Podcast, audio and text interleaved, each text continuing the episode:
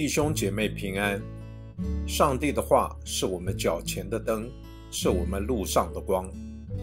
让我们每天以三读三祷来亲近神。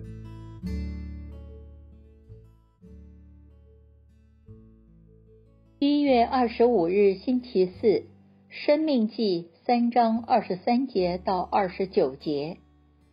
那时，我恳求耶和华说：“主耶和华啊！”你已开始将你的伟大和你大能的手显给你仆人看，在天上，在地下，有什么神明能向你行事，向你有大能的作为呢？求你让我过去看约旦河另一边的美地，就是那佳美的山区和利巴嫩。但耶和华因你们的缘故向我发怒，不应允我。耶和华对我说：“你够了吧，不要再向我提这事。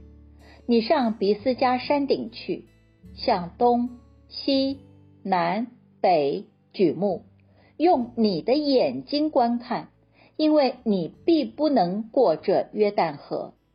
你却要吩咐约书亚，勉励他，使他壮胆，因为他必在这百姓前面过去。”使他们承受你所要观看之地。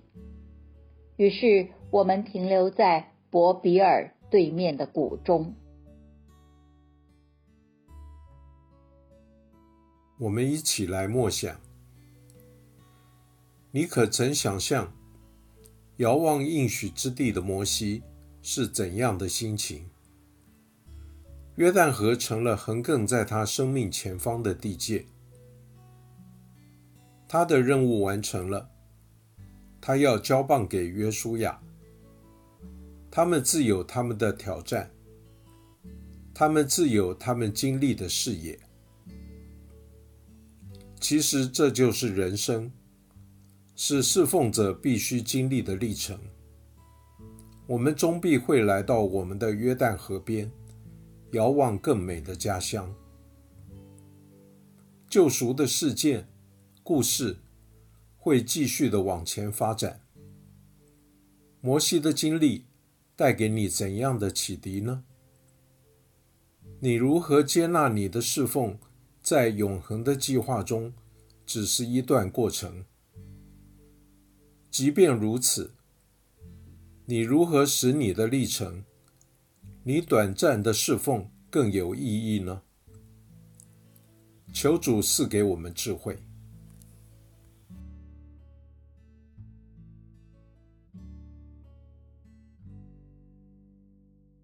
请默祷，并专注默想以下经文，留意经文中有哪一个词、哪一句话特别触动你的心灵，请就此领悟，以祈祷回应，并将心得记下。生命记三章二十八节，你却要吩咐约书亚。